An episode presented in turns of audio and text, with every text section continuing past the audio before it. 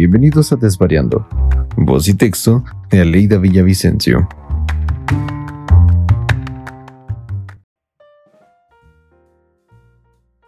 Muchas gracias por acompañarme. El texto del día de hoy se llama ¿Por qué hacemos algo que odiamos?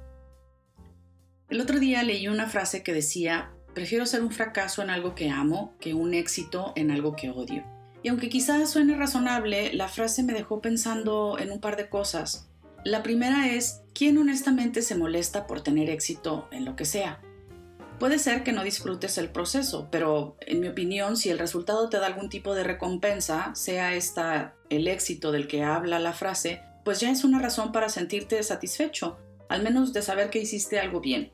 Y por otro lado, fracasar en algo que amas, por más que disfrutes el proceso y te haga muy feliz el aprendizaje, la verdad es que siempre resultará frustrante fracasar. A mí me ha pasado ya en un par de ocasiones que he tenido mucho éxito en trabajos que de verdad he llegado a odiar, pero en su momento la necesidad de pagar la renta ha tomado precedencia sobre la posibilidad de renunciar.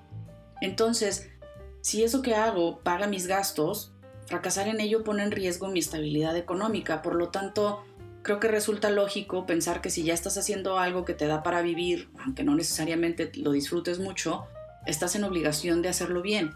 Yo creo que habría que preguntarnos por principio, ¿por qué no estamos haciendo lo que amamos? ¿Qué nos detiene de dedicarnos a hacer algo que nos haga felices? ¿Por qué odiamos esto que estamos haciendo ahora? Y por último, ¿es realmente el trabajo que estoy haciendo lo que aborrezco? ¿O es la empresa? o la gente dentro de la compañía lo que realmente no soporto? Las respuestas pueden ser tan variadas como los colores en el universo, pero creo que cualquiera que sea la razón tiene que ser una que nos parezca insuperable, porque de lo contrario, pues no habría lógica en continuar haciendo cualquier cosa que no sea aquella que nos apasiona. Durante muchos años yo trabajé en ventas, un trabajo que no siempre odié, pero que nunca amé. Y hace unos días, antes de toparme con esta frase, justo me preguntaba si estaría dispuesta a volver a hacer aquello que si bien no odiaba, tampoco me hacía feliz. Y mi duda se basaba únicamente en el hecho de que gracias a esos trabajos había logrado hacer cosas que de otra manera simplemente jamás habría podido lograr. Por ejemplo, gracias a mi primer trabajo en ventas pude conocer mucha gente y con ello tener una red de contactos en distintas ciudades del país que resultó que una vez que me vine a vivir a los Estados Unidos, esa red de contactos me permitió asegurar otro trabajo, también en ventas, pero ahora como gerente de ventas para Latinoamérica.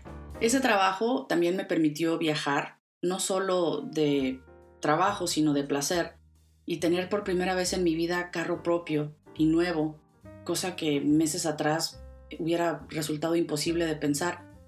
También pude dar el enganche de mi casa e incluso llegué a ahorrar lo suficiente para un buen día venirme a vivir a Massachusetts y hacer mi maestría en periodismo en la Universidad de Harvard. Ya recién llegada a Massachusetts y con cero contactos, además de ningún conocido en la industria que yo había trabajado tantos años, tuve que aceptar trabajos que en verdad odié con todo mi ser. Por ejemplo, un tiempo vendí el servicio para cobrar con tarjeta de crédito un trabajo en el que además aprendí cómo los bancos nos roban de manera legal todos los días.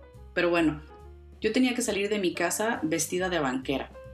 ¿Qué quiere decir esto? Pues que yo tenía que salir en tacones porque además especificaban que parte del código de vestimenta era como mujer traer tacón y traje sastre y caminar por las calles de los barrios latinos.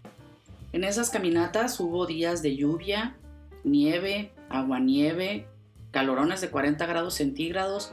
Es más, una vez me tocó que me salvé de un tornado porque me entretuve en un changarro más de la cuenta. O sea, un trabajo que en verdad no le deseo a nadie y que espero nunca tener que volver a hacer. Pero en su momento era lo que había.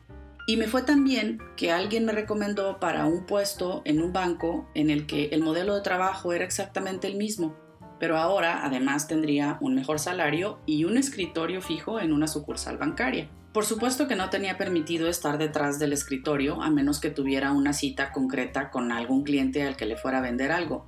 De lo contrario, mi obligación era andar por las calles literalmente buscando changarros a los que venderles algún servicio financiero.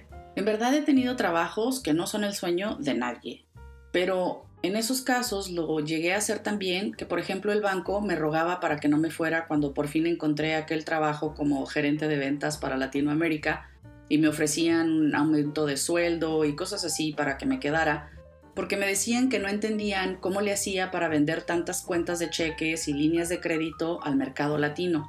Aquí entre nos les voy a contar mi secreto. Mi receta mágica era ser latina. Hablarles a mis clientes en perfecto español y sobre todo jamás hablarles de lo que yo vendía, sino sentarme con ellos a echar el chal, platicar sobre su negocio y cómo le habían hecho para llegar a donde estaban. A la mayoría de la gente nos gusta que nos escuchen y sentir que alguien nota el esfuerzo que hemos puesto para tener lo poco o mucho que tenemos. Cuando ellos terminaban de hablar me preguntaban, bueno, ¿y usted a qué se dedica? Hasta entonces les decía lo que yo hacía, y muchos de ellos me decían ya más confiados, ah, mire, a mí me serviría tener eso que usted vende. Esa era mi fórmula. Durante un par de años trabajé también, como les contaba, como gerente de ventas y viajaba con frecuencia a mi tierra, a México. Íbamos a Monterrey, Guadalajara, Aguascalientes, Ciudad de México. Incluso llegué a tener negocios en la ciudad donde viven mis padres, en Ciudad Juárez. En todos esos lugares yo conocía a alguien que me podía ayudar a vender. La gente a veces cree que viajar constantemente en aviones y pasarse la vida en hoteles es glamuroso, pero la verdad es que es bien cansado. Yo en particular no disfrutaba del proceso, es decir, de los vuelos, los check-ins, los check-outs de los hoteles, siempre andar corriendo para no perder el vuelo, los retrasos de tus vuelos cuando ya lo que quieres es llegar a tu casa, la maleta llena de ropa sucia. Y finalmente, con toda sinceridad, les digo, tampoco disfrutaba visitar maquilas. No sé por qué, pero no me gustan esos lugares. Yo trabajé más de 15 años en ellas y nunca, de verdad, nunca disfruté estar en ninguna. Lo único que hacía llevadero mi trabajo eran dos cosas. La primera era que siempre que podía comía delicioso. Y no porque mis viáticos fueran súper generosos, para nada, sino porque a mí me encanta comer en los lugares más sencillos y sabrosos de las ciudades que visito. Yo disfruto de comer garnachas y tacos muy por encima de comer en restaurantes o platillos gourmet. Y la segunda era mi salario, porque en ningún trabajo he ganado más que mientras he trabajado en ventas, porque como les decía, tengo suerte para vender. Pero un día, cansada de hacer algo que no me gustaba, me salí de trabajar para terminar mi maestría y comenzar una nueva carrera profesional. Así fue como llegué al trabajo que tengo hoy, en donde tengo la suerte de aplicar mis conocimientos en ventas y al mismo tiempo las habilidades que desarrollé durante mis estudios de maestría. Hoy en día trabajo para la universidad en un programa enfocado a apoyar emprendedores y mi trabajo me permite al mismo tiempo seguir estudiando, cosa que en verdad a mí me hace muy feliz. Cuando yo me vine a estudiar la maestría, yo solo sabía que quería aprender a escribir, a contar historias, y con el pretexto de hacer una entrevista, quizá hablar con personas con vidas interesantes. Y para mí, una vida interesante puede ser, por ejemplo, la de una mujer mexicana que apenas terminó la prepa, pero su pasión por la informática le permitió ayudar a resolver uno de los casos más emblemáticos de derechos civiles en el estado de Massachusetts. O, por ejemplo, la de un joven, también paisano, que antes de cumplir los 30 ya había descubierto la forma de enviar nanopartículas al corazón y tratar de prevenir enfermedades cardiovasculares. A mí me fascina conocer lo ordinario de vidas extraordinarias. Mis intereses en muchos sentidos no han cambiado, sigo deseando aprender, tanto a escribir como a otras cosas, y un día quizá publicar mis experiencias o las entrevistas que haga con el fin de que alguien con la misma curiosidad que yo se pierda en esas historias o se fascine con algunas de ellas. Pero finalmente, y no es que defienda el cochino materialismo en el que estamos sumergidos, uno tiene que comer y pagar servicios y un montón de cosas para subsistir.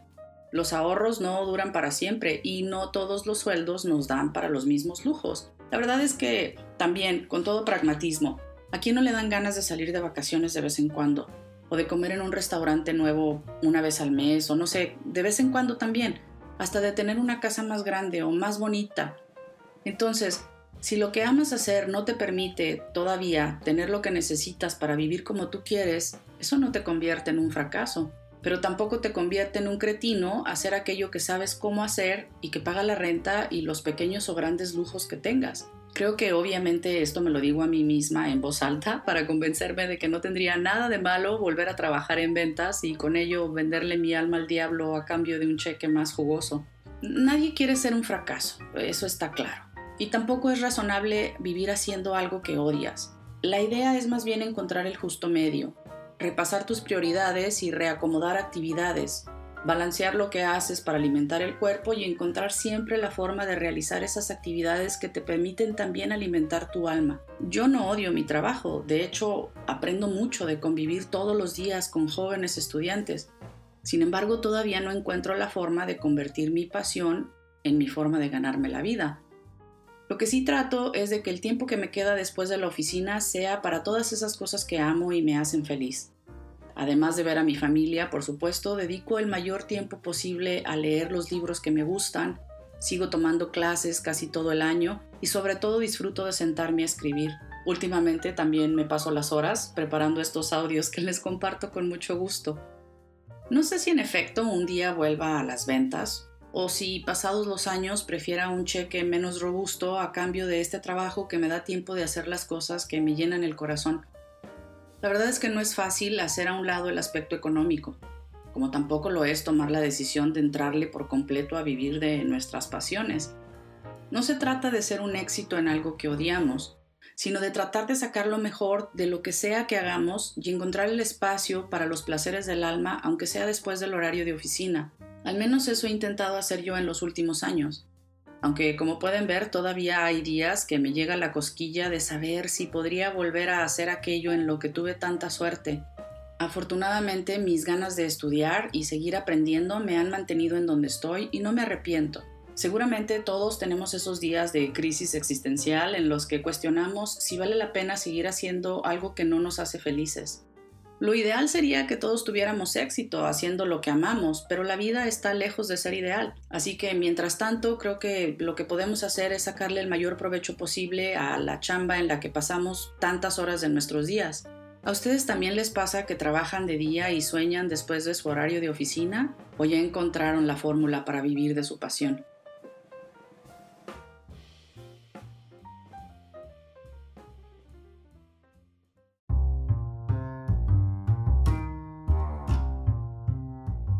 Muchas gracias por escuchar Desvariando. Esta es una publicación semanal en la que comparto reflexiones sobre situaciones de la vida cotidiana. Búscame en Instagram con el nombre desvariando-aleida para más detalles sobre otros episodios. Nos escuchamos la próxima semana.